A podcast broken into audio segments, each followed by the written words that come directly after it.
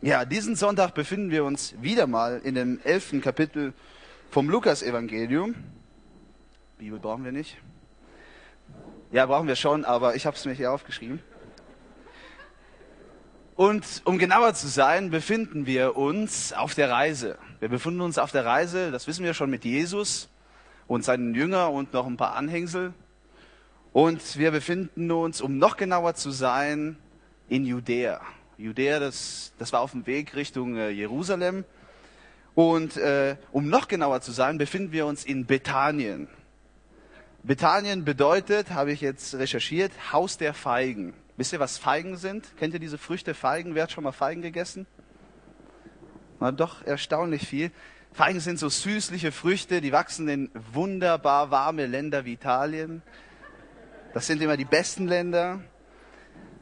Und in Bethanien scheint es anscheinend nicht nur feigen Früchte, sondern auch feige Menschen gegeben zu haben. Und feige vielleicht nicht in dem Sinne, dass sie sich das ein oder andere nicht zugetraut haben oder dass sie sich über das ein oder andere geschämt haben, sondern feige, weil sie einfach nicht den Mut haben, hatten, ihr Leben anhand dessen, was Jesus gesagt hat, zu konfrontieren und eventuell auch Konsequenzen zu ziehen. Und die Tatsache, dass sie feige waren oder die Art und Weise, wie sie feige waren, ging bis zu dem Punkt, das haben wir letzte Woche gehört, dass sie Gott lästerten, dass sie blasphemisch wurden. Das heißt ja Gotteslästerung. Und wir haben gehört letzte Woche von Markus, dass sie Jesus vorgeworfen haben, die ganzen Zeichen, die ganzen Wunder, die er gemacht hat, mit Satans Kraft, dass er im Bunde, wie wir lesen, im Bunde mit Satan war. Nun, wenn das keine Beleidigung für Jesus gewesen ist, weiß ich auch nicht. Und wir haben auch gehört, dass Jesus ihnen geistig einen Klaps auf den Hinterkopf gibt und sagt, liebe Leute, nutzt euer Hirn. Wenn ich im Bunde mit Satan bin, warum sollte ich seine Diener austreiben aus den Menschen? Das haben wir letzte Woche gehört. Aber genau diese und andere Begebenheiten, die das Zeichen waren für wie feige diese Menschen waren, bringen Jesus dazu, sehr krasse und sehr endgültige Aussagen zu machen.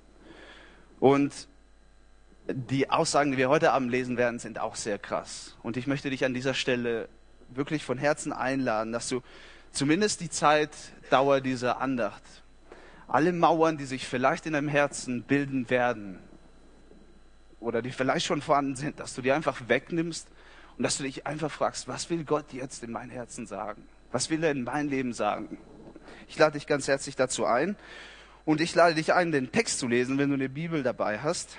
Und er befindet sich in Lukas Kapitel 11, wie schon gesagt, und wir lesen die Verse 29 bis 32. Die Menge, die sich um Jesus drängte, wurde immer größer. Da sagte er, diese Generation ist böse, sie verlangt ein Zeichen. Aber es wird ja kein Zeichen gegeben werden, nur das des Propheten Jona. Denn wie Jona für die Leute von Ninive ein Zeichen war, so wird es auch der Menschensohn für die heutige Generation sein. Im Gericht wird die Königin aus dem Süden gegen die Menschen der heutigen Generation auftreten und sie verurteilen. Denn sie kam vom Ende der Erde, um die Weisheit Salomos zu hören. Und hier ist einer, der mehr ist als Salomo. Im Gericht werden auch die Leute von Ninive gegen die heutige Generation auftreten und sie verurteilen, denn sie sind auf Jonas Predigt hin umgekehrt. Und hier ist einer, der mehr ist als Jona. Es sind wenige Monate hin bis zu den Tag, an dem die Juden schreien werden, kreuzigt ihn. Und die Römer das auch tun werden. Und schon hier merkt man auf der einen oder andere Art und Weise, dass die meisten Menschen, getrieben von ihren Anführer, das waren die, die, die ganzen Schriftgelehrten, die Sadduzäer, die Pharisäer, dass sie bereits ein Urteil über Jesus gesprochen hatten dass sie diese offizielle Version über das Phänomen Jesus angenommen hatten, dass Jesus im Bunde mit dem Teufel ist, mit Belzebub. Das haben wir letzte Woche gehört. Und hier ist auch ungefähr der Zeitpunkt, wo Jesus anfängt, eine neue Linie einzuschlagen, wo Jesus anfängt, sehr beurteilend zu werden in dem, was er sagt. Er spricht noch, ab diesem Zeitpunkt noch gelegentlich von Gnade und der Rettung. Vor allem zu Menschen wie Zöllner oder Huren. Er belehrt immer öfters seine äh, Jünger, aber sehr oft wird er be- oder verurteilend ab diesem Zeitpunkt. Und hier sehen wir genau das. Jesus beurteilt seine Generation, die Leute, die um sich waren, die um ihn waren, und sagt, diese Generation ist böse. Das haben wir im Vers 29 gelesen. Und das ist auch der erste Punkt an dieser Andacht heute Abend. Diagnose, außen hui, innen pfui. Jesus war zu dem Zeitpunkt ein wahrhaftiges Phänomen. Das muss man schon sagen. Er war ein Phänomen. Wo er kam, waren Hunderte, Tausende Menschen, viele Tausende Menschen. Wenn er sprach, hörten Menschen zu. Immer, grundsätzlich. Stellten Fragen. Er tat Dinge, die keiner tat. Und für die meisten, die das oberflächlich betrachtet waren, war das eine Show keinesgleichen. Da kommt kein Fernsehen mit. Oberflächlich betrachtet war das, was Jesus getan hat, eine unglaubliche Show. Was die Menschen nicht gesehen haben, ist, dass Jesus getrieben von Liebe war, von Barmherzigkeit. Dass das der Grund war, warum er diese Dinge getan hat. Er heilte die Kranken, er jagte die Dämonen, er erweckte vom Tod. Sowas tat kein anderer. Das, das will man einfach nicht verpassen. Und so kommen immer mehr Leute auf der Show. Man könnte sagen, da war schon fast äh, die Sattkrankheit, denn wir lesen in Kapitel 12, sie trampelte, trampelten sich auf die Füße. Das habe ich wahrscheinlich nicht ganz richtig gesagt, aber äh, das war ungefähr die Sattkrankheit. Das waren ja Zustände wie hier, wo die Räume voll sind. Und umso mehr Leute kamen, desto mehr wurde es für Jesus klar, diese Generation ist böse. Und das ist ein Hammerschlag, das ist hart. Und dieses Wort böse, das kommt aus dem Griechischen. Poneros heißt das, heißt das auf Griechisch. Und das bedeutet nicht nur böse oder verkehrt, so wie wir es kennen, sondern das bringt noch mehr mit sich an Bedeutung. Zum Beispiel gefällig an Missgeschick und Unheil. Das wiederum bedeutet, dass diese Boshaftigkeit, die Jesus hier anspricht, nicht nur das ist, was sie äußerlich getan haben, sondern dass es das war, was in ihr Herzen war. Dass das, was sie getan haben, äußerlich nur ein Teil war ihrer Boshaftigkeit, dass es im Herzen angefangen hat. Dort fängt das Böse an, im Herzen. Und das wiederum ist komisch. Denn ich denke, ihr werdet mir recht geben, wenn ich sage, ähm, unsere Generation ist böse. Ich glaube, es hat nie nie auf der Welt eine bösere Generation gegeben als unsere. So böse, so verkehrt, so pervers, so kaputt, so dreckig. Nicht nur deswegen dem, was sie machen, das gab es auch in anderen Generationen, aber weil sie noch rumstolzieren mit ihren ganzen Sünden. Unsere Generation stolziert rum mit dem, was sie an Dreck produziert und das wird noch alles gut geheißen. Wir sind in einer perversen Generation. Ihr braucht euch nur umzugucken. Täglich werden neue Missbrauche an Kinder bekannt. Vergewaltigungen an Frauen. Letzte Woche stand in der Zeitung, dass zwei 13-Jährige eine 83-jährige Oma folterten. So zum Spaß. Sie hatten nichts Besseres zu tun. Mord und Totschlag. Ich meine, wer liest das noch in der Zeitung? Das ist ja schon so normal geworden. Oder sexuelle Unmoral. Pff, jeder schläft mit jedem. Oder letztens kam meine Frau nach Hause mit einer Zeitschrift von einem Drogeriemarkt. Da stand als Titel Scheidung, der Anfang des neuen Lebens. Scheidung ist cool, Scheidung ist trendy. Und Im Jahr 2009 habe ich jetzt gelesen, wurde der bisher niedrigste Stand seit 1996 an, ähm, wie nennt man das? An abgetriebene Kinder. Fiel das Wort abgetrieben nicht. Der niedrigste Stand seit 1996. Es waren nur 110.700. 110.700 abgetriebene Kinder. Und das soll der niedrigste Stand sein. Wir nehmen nur die 13 Jahre von 96 bis 2009, multiplizieren das mal den niedrigsten Stand. Das sind 1.439.000 Kinder, die abgetrieben worden sind. Das ist die Stadt Hamburg fast. Das ist Wahnsinn. Wir leben in einer Generation, die nicht nur böse ist, sondern die ist verkehrt. Und dann wird das noch gut geheißen. Das ist nicht zu verstehen. Wir leben ja eine böse Generation und umso mehr erstaunt das, dass Jesus sagt zu seiner Generation, ihr seid eine böse Generation. Wie geht das? Ich dachte, unsere wäre. Nicht die vom 21. Jahrhundert ist böse, die auch. Aber ihr seid eine böse Generation. Und das ist komisch, denn die Juden, zu denen er spricht, was die Moralität anging, was ihr moralisches Verhalten war, waren sie durchgehend untadelig. Es hat wahrscheinlich nie eine moralischere oder eine religiösere Gesellschaft gegeben als die der Juden. das war absolut keine gottlose Kultur, an die, Gott an die Jesus gesprochen hatte. Es war keine Gruppe von Menschen, die mit ihren Sünden rumstolziert sind, wie man das heutzutage sind. Es war kein Heidenvolk, das offenkundig teuflisch war. Er redete nicht zu Götzenanbeter und nicht zu Gesetzesbrecher. Er redete zu den religiösesten und moralischsten Menschen, die es wahrscheinlich jemals gegeben hat. Die Juden, die zum Teil sogar fanatisch waren, wenn es darum ging, das Gesetz Gottes einzuhalten, die Traditionen, die Zeremonien, die Pflichten. Das waren die Juden. Sie waren äußerlich perfekt. Moralisch gesehen, tipptopp. Außen hui. Aber innen waren sie pfui. Und Jesus sagt das, ihr seid böse. Diese Generation ist böse. Was Jesus letzten Endes zu ihnen sagt, ist, ihr seid Heuchler. Eure Gebete sind heuchlerisch. Euer Fasten ist heuchlerisch. Euer, eure Art zu leben ist heuchlerisch. Ihr begeht vielleicht keinen kein Mord, aber ihr hasst in euer Herzen. Ihr begeht vielleicht keinen Ehebruch, aber ihr begehrt in euer Herzen. Ihr seid außen hui und innen pfui. Das ist das, was Jesus sagt.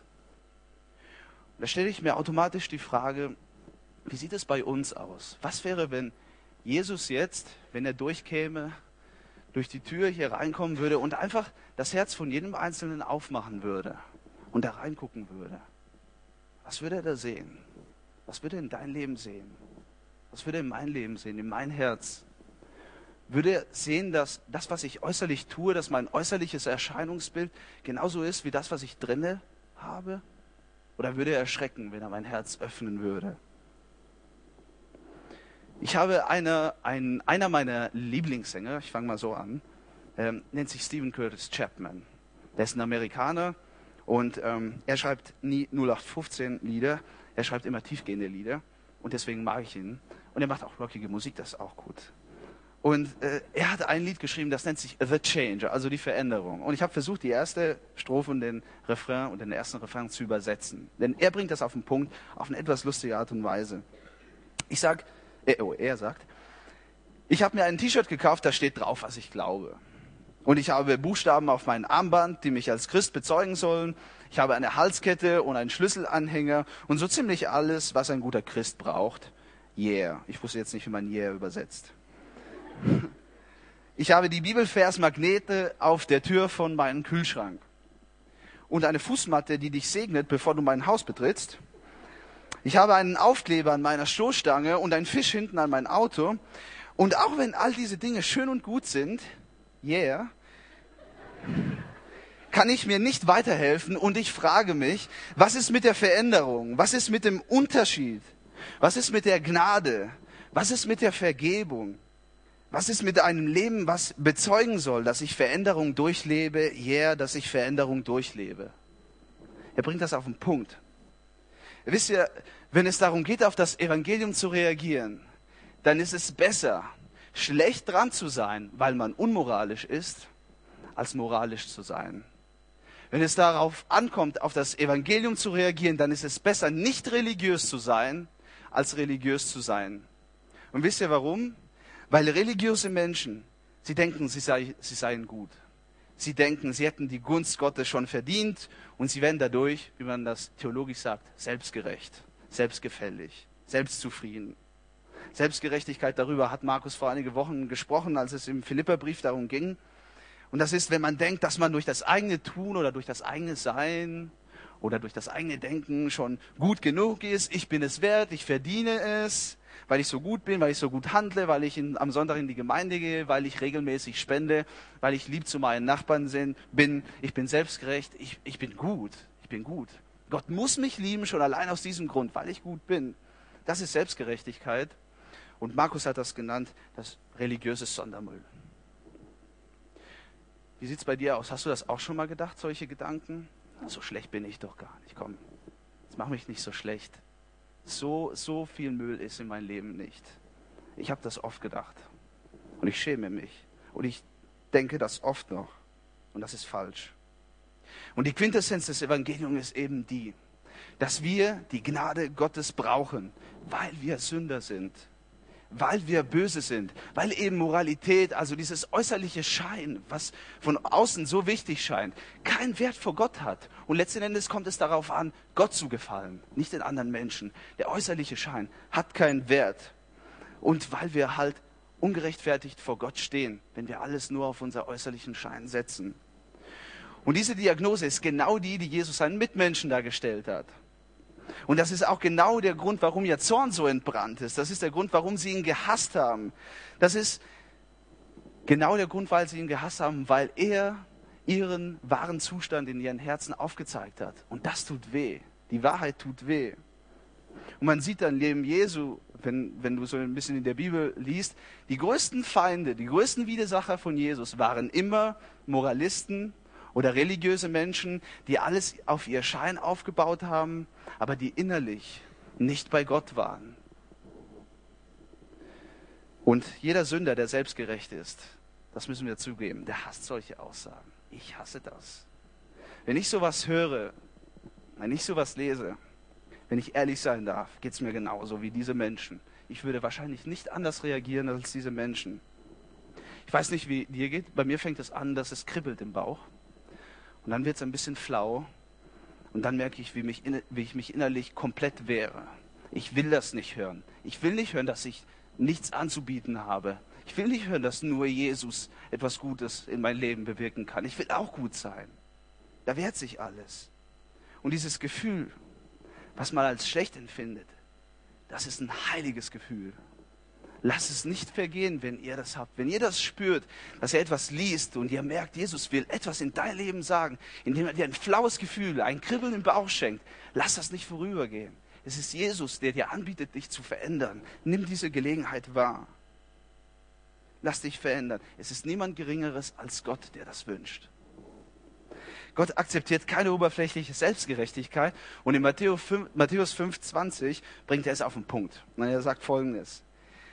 Denn ich sage euch, wenn euer Leben der Gerechtigkeit Gottes nicht besser entspricht als das der Schriftgelehrten und Pharisäer, werdet ihr mit Sicherheit nicht ins Himmelreich kommen.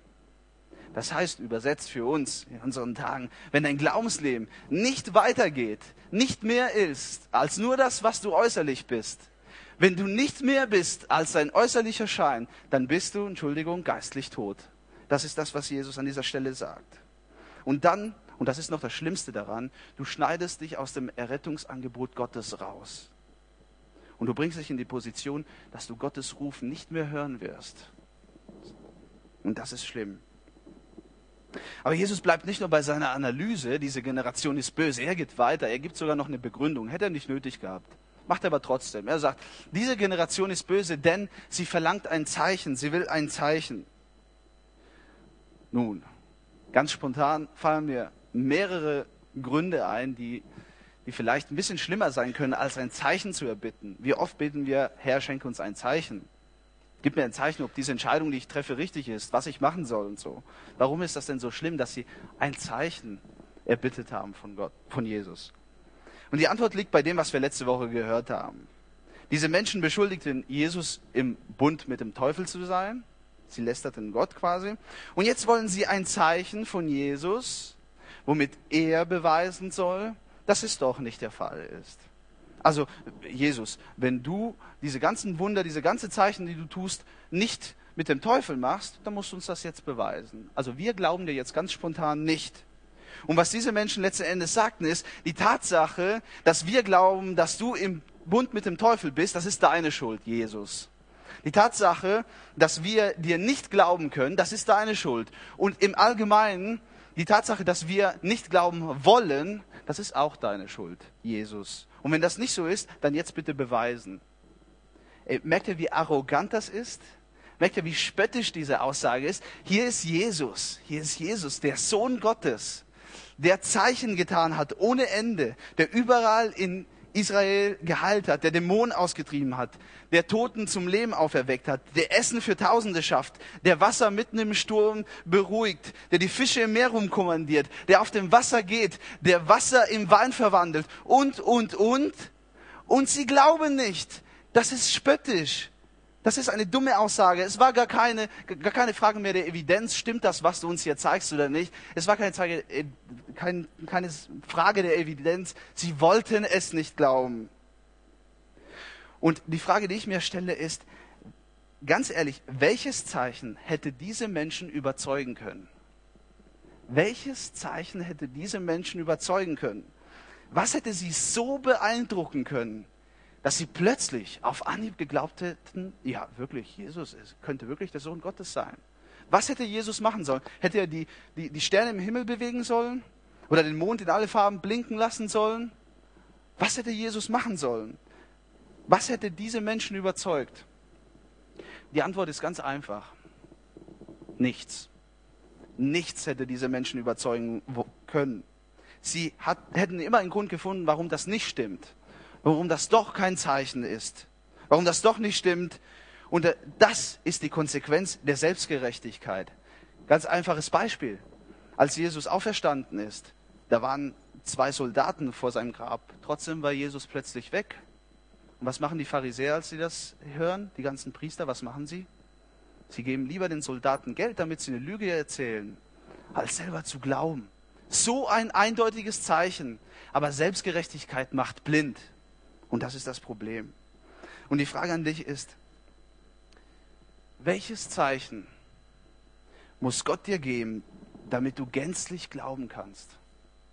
Welches Zeichen muss Gott dir geben, damit du gänzlich glauben kannst? Worauf wartest du? Gott schenkt dir seinen Sohn. Er schenkt dir sein Wort. Was hält dich noch davon ab zu glauben, wenn du noch nicht glaubst? Welches Zeichen fehlt dir noch, um zu glauben? Ist das die, vielleicht, das könnte die Standardantwort sein, ist das die Wissenschaft? Die, die, die sich anmaßt, irgendetwas immer begründen zu wollen. Dieselbe Wissenschaft, die dir nicht sagen kann, wo sich Worte in dein Gehirn abspeichern. Die dir nicht sagen kann, wie die erste Zelle entstanden ist. Die dir nicht sagen kann, woher die Materie von den angeblichen Big Bang gekommen ist. Ist das, was dich abhält oder was hält dich ab? Es ist das Schlimmste, was es gibt unter den Deckmantel der Selbstgerechtigkeit oder der Moralität sich einzuhüllen und den Ruf Gottes nicht zu hören. Es ist das Schlimmste, was es gibt. Weil unterm Strich kostet dich das mehr, als du willst.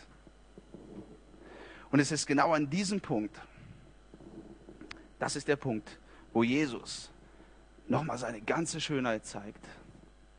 Das ist der Punkt, wo Jesus nochmal seine, sein ganzes göttliches Wesen zur Geltung kommen lässt. Es ist wie wenn jetzt in einem stinkenden, verdorbenen Raum an Selbstgerechtigkeit, an Auswegslosigkeit, an Boshaftigkeit, an Verkehrtheit jetzt Jesus reinkommen würde in diesen Raum und würde das Fenster aufmachen und die frische Luft der Gnade, der Barmherzigkeit Gottes würde reinströmen und alles neu machen oder zumindest mal die Gelegenheit geben, alles neu zu machen. Das ist Jesus. Wisst ihr, Jesus wurde nie, nie von etwas anderes getrieben, als nur von der Liebe zu den Menschen. Nie. Wenn er in diesen stinkenden Raum reinkommt und die frische Luft der Gnade reinlässt, dann ist das seine Liebe, die zum Ausdruck kommt. Es ist seine Göttlichkeit, die zum Ausdruck kommt. Nichts anderes.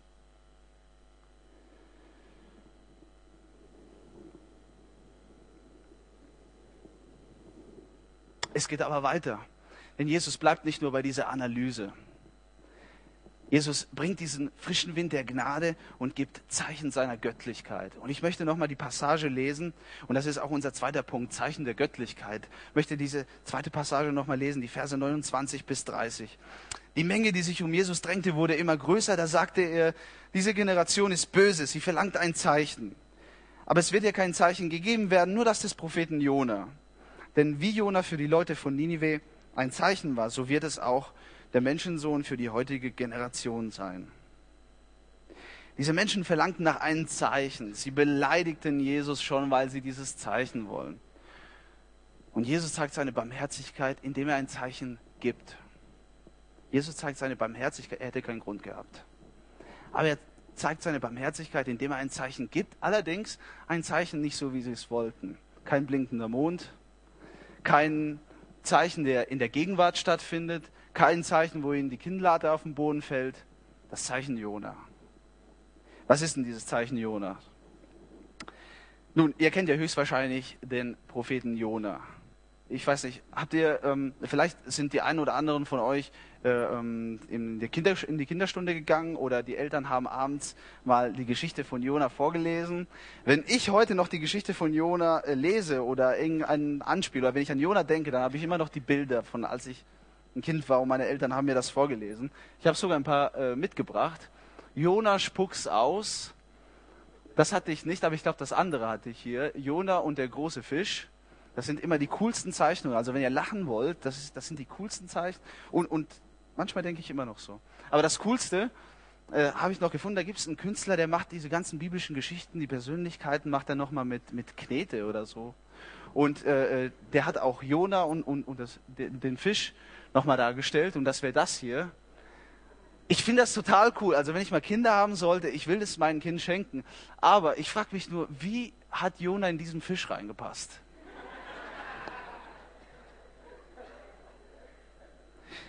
Gut, ihr kennt Jona, stelle ich fest.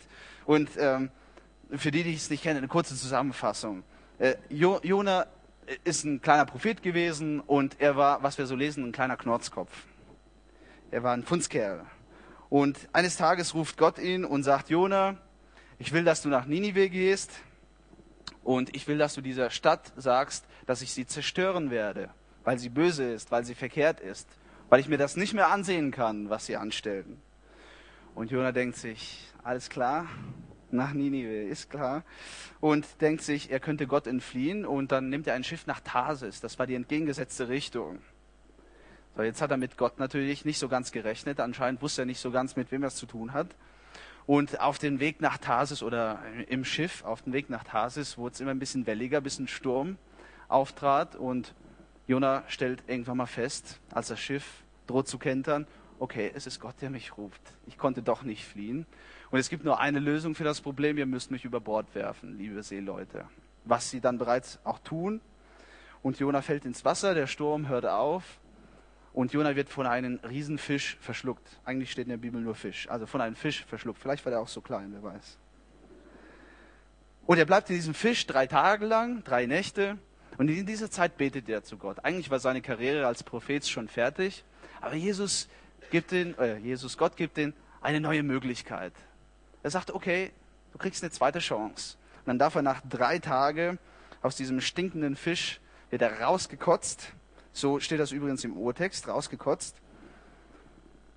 Und jetzt kommt die Frage, was hat das mit diesem Zeichen auf sich? Also als Jonas vom, äh, Jona vom Fisch ausgespuckt wurde, war er jetzt bereit. Er hatte die Lektion verstanden und er geht nach Ninive und er sagt den Menschen, Leute, Gott hat gesagt, in 40 Tagen wird diese Stadt zerstört werden. Und er bleibt nicht nur dabei, sondern er predigt, er predigt und er beteuert das alles, was er sagt, indem er die Geschichte vom Fisch erzählt. Und die Menschen, was machen die Menschen? Das waren 120.000 Leute, lesen wir, die ihre Rechte von ihrer Linke nicht unterscheiden können. Und das nicht, weil es 120.000 Frauen waren. Es waren 120.000, ich würde das mal so ausdrücken, kleine, ungehorsame, unleidliche, unsympathische, unausgeschlafene Kinder.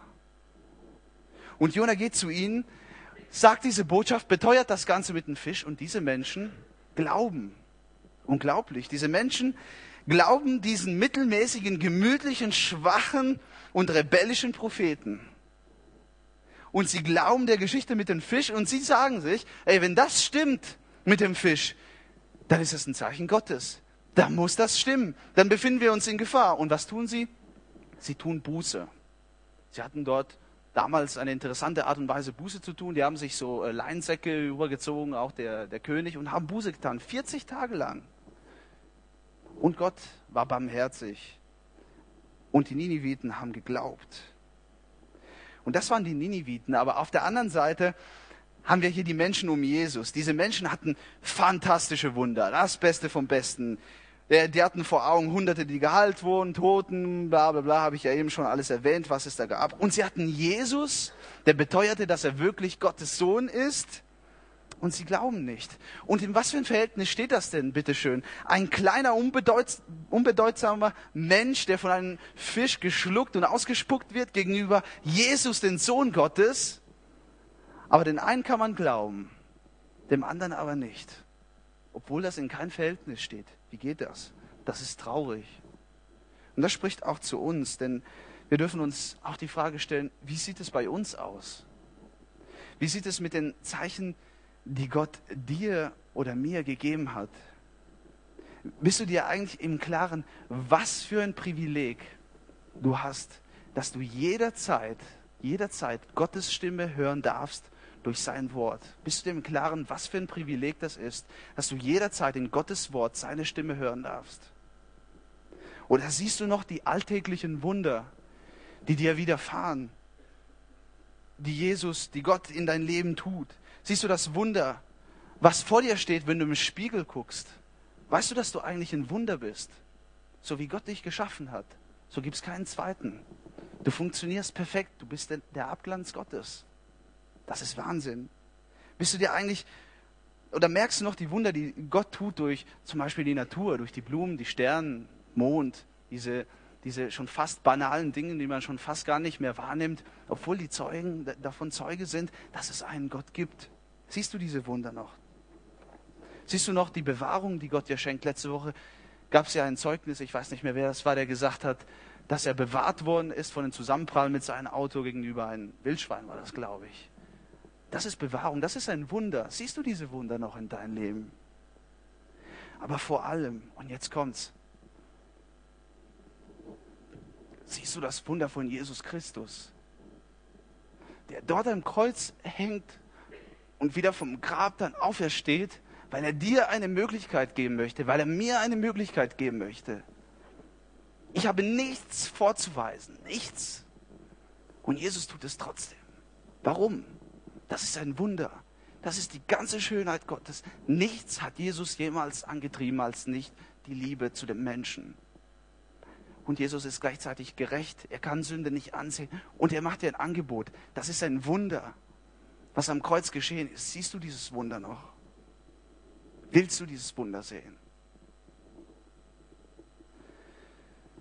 Außen hui, innen pfui, viel sehen und doch nicht glauben. Das sagt Jesus zu diesen Menschen. Aber es gibt noch einen dritter Punkt. Und dieser Punkt ist sehen und doch nicht glauben. Das hat Konsequenzen. Der dritte Punkt ist sehen und nicht glauben hat Konsequenzen. Ich lese den letzten Abschnitt von unserem Text. Im Gericht wird die Königin aus dem Süden gegen die Menschen der heutigen Generation auftreten und sie verurteilen. Denn sie kamen vom Ende der Erde, um die Weisheit Salomos zu hören. Und hier ist einer, der mehr ist als Salomo. Im Gericht werden auch die Leute von Ninive gegen die heutige Generation auftreten und sie verurteilen. Denn sie sind auf Jonas Predigt hin umgekehrt. Und hier ist einer, der mehr ist als Jona. Okay, das mit den Niniviten, das haben wir verstanden. Darauf will ich auch nicht mehr eingehen. Aber hier ist noch jemand erwähnt, nämlich die Königin des Südens. Die Königin des Südens, die ist auch mit einem anderen Namen bekannt, nämlich die Königin von Sheba, Shaba oder Saba. Könnt ihr euch aussuchen, was richtig ist. In der deutschen Übersetzung steht meistens Saba. Und die Geschichte, wenn ihr die nachlesen wollt, die steht entweder in 1. König oder in 2. Chroniker. Saba ist eine Stadt, die befindet sich im heutigen Jemen. Für Leute, die ignorant sind wie ich und nicht wissen, wo Jemen ist, das ist in der südwestlichen Ecke von der arabischen Halbinsel, wenn es jemand weiterhilft. Und wir lesen, dass dieser Ort bekannt war als das Ende der Welt. Das war das Ende der Welt. Die waren ein bisschen eingeschränkt. Und es handelt sich um ein bergisches, aber sehr fruchtbares Land. Und die Leute aus Saba waren bekannt für die Parfüm und Weihrauch und Öle und Gold und Edelsteine und für ihren Handel im Mittelmeer und in Indien. Also man könnte sagen, das war ein Land, ein Traumland für jede schicke Frau, aber auch ein Land, ich drücke es mal so aus, das befand sich am Popöchen der Welt. Und in diesem Land, so lesen wir, war diese Königin, diese Königin von Saba. Und diese Königin hört von Salomo. Es soll einen König geben, der heißt Salomo, und er hat von seinem Gott solch eine Weisheit empfangen, sowas gibt es nirgendwo anders. Die Königin hört das und will prüfen, ob das wirklich stimmt und nimmt eine elend lange Reise auf Kamel auf sich, von da unten, um hier oben anzukommen. Weil sie diesen Salomo sehen möchte, kennenlernen möchte und wir lesen, prüfen möchte. Sie möchte sehen, ob das stimmt, dass er so weise ist, ob es wirklich einen Gott gibt, der einen König so weise machen kann. Und sie kommt zu einem Schluss, nachdem sie vieles durchgemacht hat mit ihm. Und dieser Schluss, den möchte ich euch vorlesen. Es ist ein Vers, sie sagt, gepriesen sei Jahwe, dein Gott, dem es gefiel, dich auf deinen Thron zu setzen als König für Jahwe, dein Gott. Dein Gott liebt sein Volk und will, dass es für immer besteht. Und deshalb hat er dich zum König gemacht, dass du für Recht und Gerechtigkeit sorgst. Merkt ihr was? Hier ist eine Königin, eine Heidin, nicht vorbelastet mit Gott, nicht vorbelastet mit irgendwelchen theologischen Gedanken. Sie hört von einem weisen Mann, der deswegen weise geworden ist, weil es solch einen mächtigen Gott gibt. Sie nimmt eine elendlange Reise auf sich, sie prüft diesen Menschen und sie glaubt. Sie prüft diesen Menschen und sie lobt Gott. So lesen wir das. Sie preist Gott, sie lobt Gott. Und Salomos Leben muss so sehr von Gott gesprochen haben, muss so sehr ein Bild auf Gott gewesen sein, muss so sehr von Gott gezeugt haben, dass sie nicht anders konnte, als Gott zu preisen, als an Gott zu glauben. Und ich frage uns, dich und mich, wie sehr zeugt unser Leben von Gott?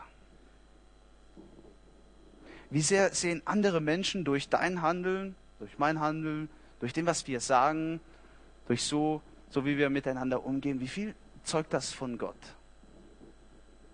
Wie viel zeugt das von dem Glauben an Jesus Christus? Wie glaubhaft sind wir, wenn wir vom Glauben sprechen? Wie glaubhaft sind wir? Wie glaubhaft ist unser Zeugnis? Wie kompromisslos ist das Zeichen, was wir auf Gott setzen, so wie Salomo es gemacht hat? Wie kompromisslos ist das? Ein Zeichen zu sein, das kann wirklich schwer sein. Es kann wirklich schwer sein. Das ist eine Herausforderung und ich weiß das und ich will nicht abschweifen, aber ähm, ich habe das die letzten Wochen so intensiv wie wahrscheinlich nie zuvor erfahren. Ein Zeichen auf Gott zu setzen mit dem eigenen Leben kann unheimlich schwer sein. Und ich habe das dadurch gemerkt, weil ich schreibe zurzeit an der Uni eine Studienarbeit. Das ist so ein kleines Projekt, was vor der Diplomarbeit kommt. Und ich will es mal so ausdrücken. Mein Betreuer ist wahrscheinlich die größte Herausforderung, die Gott jemals in mein Leben gestellt hat. War das nett genug? Ich denke schon. Und so oft sind Dinge passiert, wo, lass es mich mal auf Italienisch ausdrücken, da sind mir die Arme auf den Boden gefallen, weil ich mir einfach gedacht habe, das kann doch nicht sein. Und ich vermute mal, dass ich öfters mal im Recht war als er. Und es ist mir so schwer gefallen, so schwer, trotzdem ein Zeugnis zu sein, trotzdem ein Bild auf Gott zu setzen, trotzdem zu zeigen, es gibt Gott in mein Leben, der viel mehr Wert hat als alles das, was du mir antun kannst. Das ist so schwer. Und es ist so schwer, Menschen in Liebe zu begegnen, wenn das nicht auf Gegenseitigkeit beruht. Das ist schwer. Und ein Zeichen zu sein, das ist nicht nur deswegen schwer oder nicht nur in dieser Situation schwer, sondern das ist auch dann schwer, wenn andere dieses Zeichen nicht sehen wollen. Das kann unheimlich schwer sein. Und das war auch genau die Situation, in die Jesus sich befand. Er war das größte Zeichen. Er tat die größten Zeichen. Er war viel weiser als Salomo. Er war innerlich viel reicher als Salomo und äußerlich wahrscheinlich auch. Er war der Größte, den es jemals gegeben hat. Und diese Menschen wollten dieses Zeichen nicht sehen. Diese Menschen wollten dieses Zeichen nicht sehen. Die Königin von Sheba, von Saba, sie hatte so wenig. Sie hatte irgendwelche Erzählungen vom Hören sagen, da muss ein König sein, dessen Gott so, so weise gemacht hat. Das war alles, was sie hatte. Sie hatte nur eine Chance und sie hat sie wahrgenommen. Sie hat alles aufs Spiel gesetzt, um diesen Menschen kennenzulernen, um diesen Gott zu sehen. Und sie wurde errettet. Und da steht im Gegensatz zu all den Menschen, die so viel sehen, die so viel hören, die so viele Möglichkeiten haben, die so viele Chancen haben und doch nicht glauben wollen. Und diese Königin steht im Gerichtssaal Gottes als Zeichen dafür. Für, die, für diese Frau, die so wenig hatte an Möglichkeiten und geglaubt hat, alles aufs Spiel gesetzt hat. Und andere Menschen sehen viel, hören viel, haben viele Chancen und nehmen ihre Möglichkeiten nicht wahr. Und Das Nicht-Glauben, das hat Konsequenzen. Ich weiß, das hört man nicht gerne, aber das hat Konsequenzen. Du wirst nie wieder die Schönheit Gottes sehen können. Nie wieder. Du wirst nie wieder die Liebe Gottes in dein Leben erfahren können. Du wirst nie, nie wieder die Größe Gottes erfahren dürfen in deinem Herzen. Du wirst nie wieder klare Sache machen können mit Gott. Du wirst nie wieder eine Beziehung haben können mit Gott. Du wirst für immer getrennt sein von Gott. Für die, die noch keinen Schluss getroffen haben, keinen Schluss für Jesus gefasst haben und die vielleicht viel sehen und doch nicht glauben, die vielleicht merken, dass das äußerliche Erscheinungsbild nicht dem entspricht, was wirklich im Herzen ist, dann ist spätestens jetzt der Moment gekommen, sich zu fragen, will ich wirklich alles aufs Spiel setzen? Will ich wirklich die Konsequenzen von dieser Entscheidung aufs Spiel setzen? Will ich wirklich die, die Augen meines Herzens noch einmal schließen und mich nicht für Gott entscheiden? Will ich wirklich diese Gelegenheit nicht wahrnehmen? Will ich wirklich nicht klare Sache mit Gott machen? Ein für alle Male. Will ich das wirklich nicht? Will ich wirklich das äußerliche Erscheinungsbild alles sein lassen, was mein geistliches Leben oder vermeintlich geistliches Leben ausmacht? Will ich das wirklich? Lass diese Chance nicht vorbeigehen. Wenn du merkst, es kribbelt, wenn du merkst, es ist flau, wenn du merkst, da gibt es etwas in deinem Leben, nimm die Gelegenheit wahr.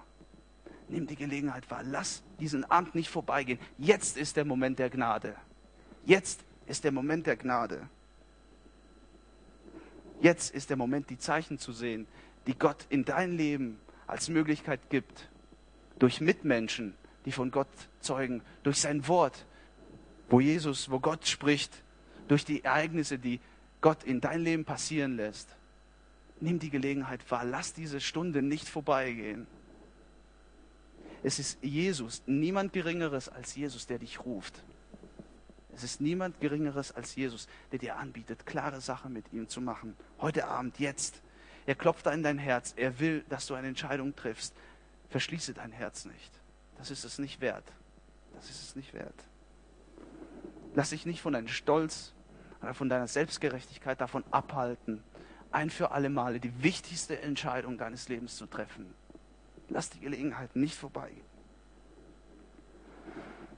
Liebe Leute, ihr merkt, das sind alles andere als Streichelworte, die hier Jesus ausgesprochen hat. Und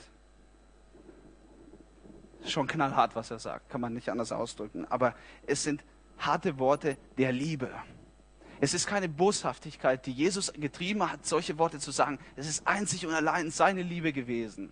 Es ist einzig und allein sein Wesen, sein göttliches Wesen gewesen, der möchte, dass du heute ihn am Kreuz siehst, das Wunder von Jesus am Kreuz, das Wunder von Jesus auferstanden und ihn annimmst. Es ist niemand Geringeres als Jesus. Und das Angebot, was Jesus macht, ist ein hartes, aber ein faires. Ich würde sagen, das ist noch mehr als fair, weil fair bedeutet, dass du in irgendeiner Weise ein bisschen, ein bisschen das Anrecht hast, ein Angebot zu bekommen. Aber mehr als fair bedeutet, dass es aus, der, aus dem eigenen Willen herausstammt. Und das ist genau das, was Jesus tut.